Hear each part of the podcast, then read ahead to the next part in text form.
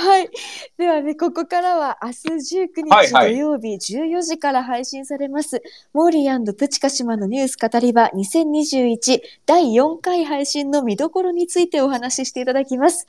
第4回配信では、プチさんに映画ノマドランド、モーリーさんにネットフリックスオリジナルアニメ、ヤさっスケ、きですね。そして私、一条がヴィーガンコスメについて、映画の魅力やそれぞれのテーマを通して見えてくる様々な問題について語って、えーはいはいいきました。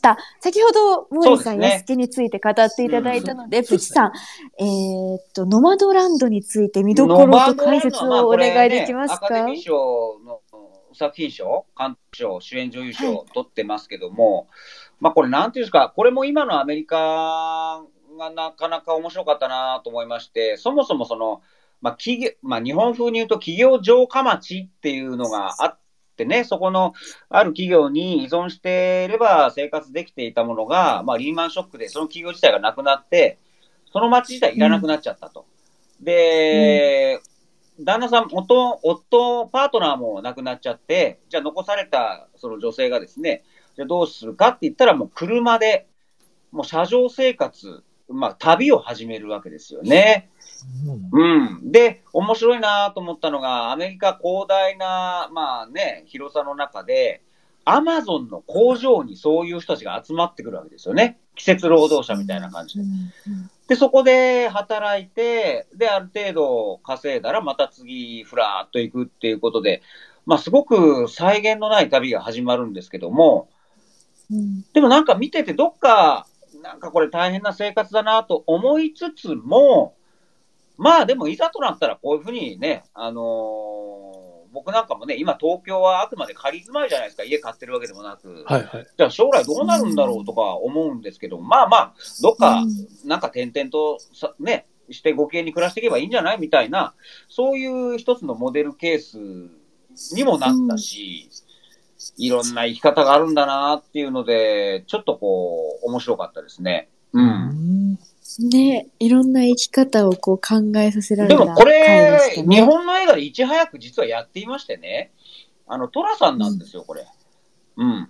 あの、男はああ、そうそう。トラさんって、ぷーっとこう家出てって、で、何の気なしにね、旅先で暮らして、ある程度日銭を稼いで、ただトラさんとノマドランドの違うところっていうのは帰る家があるかないかなんですけども、まあでもあの頃と価値観も変わってますよね。あの頃はだって風天のトラさんって、ちょっとなんか変わり者っていう、そういう見方をされていたんですけども、今はまあこういう車一つあればね、もう転々として、働きたい時だけ働いてっていう、まあ一つのですよ。うん一つのうん生き方が出てて、面白かった。まあ断捨離映画でもありますけどね。うんうんうんっていうのをモーリーさんにぶつけて、明日もっとたくさん喋ってます。そうですね。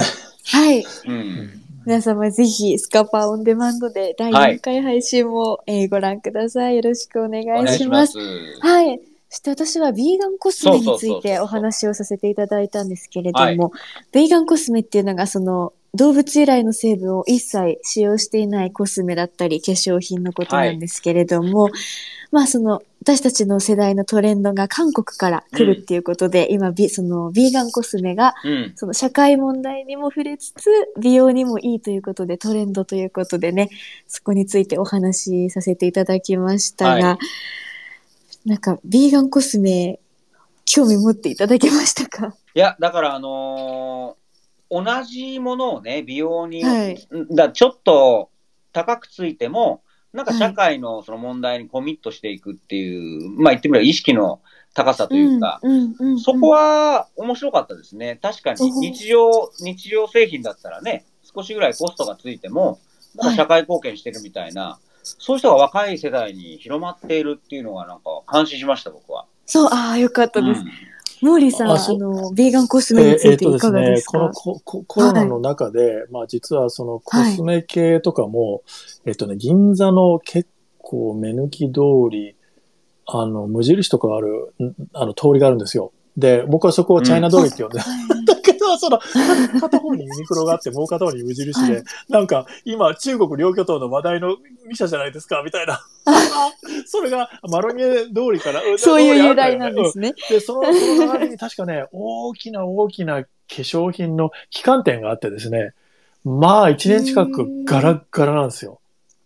つまり、インバウンドを当てにした高級コスメが、あの、お金持ち向けにずらーっと並んでいたんだけど、アパレルも、まあ来ないから、ガラッガラで店員さんの方がお客さんより多い状態で、しかもね、中が全部ガラス張りだから見えちゃうんだよね。うん。そういうね、輝かしい、できたばかりのゴーストタウンがあるんですよ。銀座に。それで、そこに、まあ、コスメ街があるんだけど、あの、中には潰れる店も出てくるわけね。それとか近くのあの松屋とか、いろいろ、あの、三越とかもあるから、銀座4丁目の交差点のあたりとか、あと、あそこ、えっ、ー、と、この前、地下のお店が集団でなくなったシックス。あ、新宿ですか？銀座シックス、銀座シックス。あ、あ銀座。すっごいっすよ、はいはいはい。もうドライウォールだらけになっちゃって、うん、あの、店変えてます。ところが、新しい店出てくるわけ。この、このご時世に強気で出店している人たちがいるわけ。うん。どんなところがビーガンコスメよ。ああ、そういうことだから、そういうもう、もう思い切って、これ、若い人たちに行こうと。あの、意識高いお金持ちと若い人でもそこで勝負するんだって言って、で、変な話、あの、ユニクロ大変なことになっているし、あの、柳井会長が、あの、ウイグル問題についてちょっと真正面から答えることを控えたために、欧米ではどうなってるんだって言ってるし、日本の顧客はあんまり興味がないし、あの、中国から圧がかかっているっていう状態なんですけど、あの、あの、ユニクロのコマーシャルね、テレビで流れてるコマーシャル、私がスッキリ出てる時に流れるユニクロのコマーシャルを見ると、思わず目が釘付けになるぐらい感動的で、うん、あの、女性の同性カップルが、のコマーシャルとかあるじゃないですか。で、本当にダイバーシティとか、社会の寛容とか多様性とは何なのか、未来を先取りして最高なんですよ、ユニクロのコマーシャルが。だから若い人たちはそれを求めるんだっていうことをナイキに続く形で、ユニクロは分かってるんですよね、マーケティングが。その真っ只中に今はちょっと痛い別の問題も起きてきちゃったんだけど、ウイグルで。あの、ウイグルの強制労働使ってんじゃねえかみたいで、で、アメリカが政府が一部輸入停止みたいなことがあったりして、あの、大変な窮地に陥ってると、企業としては陥ってると思うんですけど、ただ、狙いは正しいんですよ。あの、ウイグルの労働力を使っていようが使っていまいが、とりあえず若いお客さんはダイバーシティ、そしてエコ、とエシカルに行きますよね。だから、ね、どの企業もそれを、あの、若い世代に向けてマーケティングする上で、そっちにシフトが起きていて、多分、あの、昭和、昭和の成功体験を持っている、特に男性の世代は、何が売られてるのか分かんなくなってくると思います。なんでこれがいいのっていう。まあ確かに。だから、あの価値観の本当に大きな断層というかシフトが、起きてるなというのがあって、だから、あの、オーガニックコスメも、あの、10年ぐらい前にですね、実はオーガニックコスメを売る売らないで、その販売、あの、あのキャンペーン、あある会社の、あのスタ、スタートアップのキャンペーンに関わっている人の話聞いたことあったんです。でね、もう完全に当時のハリウッドヨガと呼ばれる、ヨガは美容ですっていうのの延長、マドンナも使ってますみたいな。超マスだったんですよ。エシカル関係なかった。ビーガンとか。うん。うん、要は綺麗になりたい。痩せたい。ヨガイコール痩せるだったんですよ。うん。それが10年経って、そっち系はまあ、ある程度残ってるけど、大いなるシフトが起きてますよね。マインドフルネスとか。ビーガンの方向に。だから、これは結構ね、大きいものが静かにひたひたと動いてると思います。へえ、でも、前からあの、あったんですね、その。あ、だから何世代かやってみたけど失敗世代がいっぱいあったんですよ。だから、屍の山を越えて、今のビーガンコスメはあると思いますね。はいうん。オーガニックコスメ10年前にも言ってた。だけど本当に趣味的なもので、あの、全く同じ商品をただ人の倍の価格で買いたいだけっていう人たちが買ってましたね。あの、サプリブーム、サプリブーム。郷ひろみさんが自分の、あの、毎日あの、摂取しているサプリがすごいっていうのを開陳されたことがあって、ここれで若さ保ってますみたいなのすごい話題になったの、芸能情報として。はい、はい、だからサプリだよね。サプリの延長だったんだよね。だから、かっこいいセレブ、お金持ち、上流階級みたいなのがすごい強かったです、当時は。うん。で、で、うん。だから、全然それは世代交代したなっていうのが実,、実感ですね。へえ、知らなかった。ありがとうございます。勉強になりました。生まれておられなかったかもしれませんみたいな。なんか視聴者の方から、あのコメントも届いていまして、たくさんいただいております。ありがとうございます。えっと、一つご紹介しますと、はい。えっと、ノマドランド、そういえば中国で検閲されてましたよねっていうコメントをいただいていますあ。の、監督がね、あのー、もともと中国出身でしたっけ？確か。そうだね。で、そうですね。ううんん。で、中国では一切なかったことになってる、その活躍の話が。そうなんですか？そうそうそうですよ。だから、これってね、あの、日本から見ると不条理で、別にそんなこと気にしなくていいじゃないっていうことがあるじゃないですか。ところが中国側の検閲のポリシーっていうのは非常に敏感にできていて、でも熊野プーさんを見られないとか、そんな、うん。あの、本当に、え、こんなこと気にするんだっていうことをものすごく気にしたりするんですよね。だから、だからこうれ、これはね、今手元に、これ4月27日、7日の読売新聞があるんですけど、アカデミー賞中国沈黙っていう、まあ監督、まあこれ中国出身の女性監督、クロエ・ジャオさんですね。中国国内ではほとんど伝えられなかった、まあ監督の過去の発言が影響かというんですが、一方でこれ面白いことに、表現の自由に敏感なはずのアメリカの映画業界からも表立った批判は出ていないと。というのは、中国市場はもうハリウッドでは欠かせないから、そうなんですよ。中国を刺激するようなことは言わない。そうそうそうそう。だからね、うん例えばその、あの、大型の、あの、エンタメありますよね。はいはい。あの、えっと、どの作品って特にピンポイントできないんですけども、いきなり、なんか中国人俳優がぴょろっと出てきたりとかするんですよ、最近。うんうんうんうんうんうんうん。そうそうそうそう。そうそうそう。で、やっぱり中国市場へのサービスとか、あの、中国をなんとなく間接的に盛り上げるセリフを入れることで、資本も入ってますしね。資本も入ってるし、でそれが多分中国側の検閲をくぐりやすくなるんだと思うん。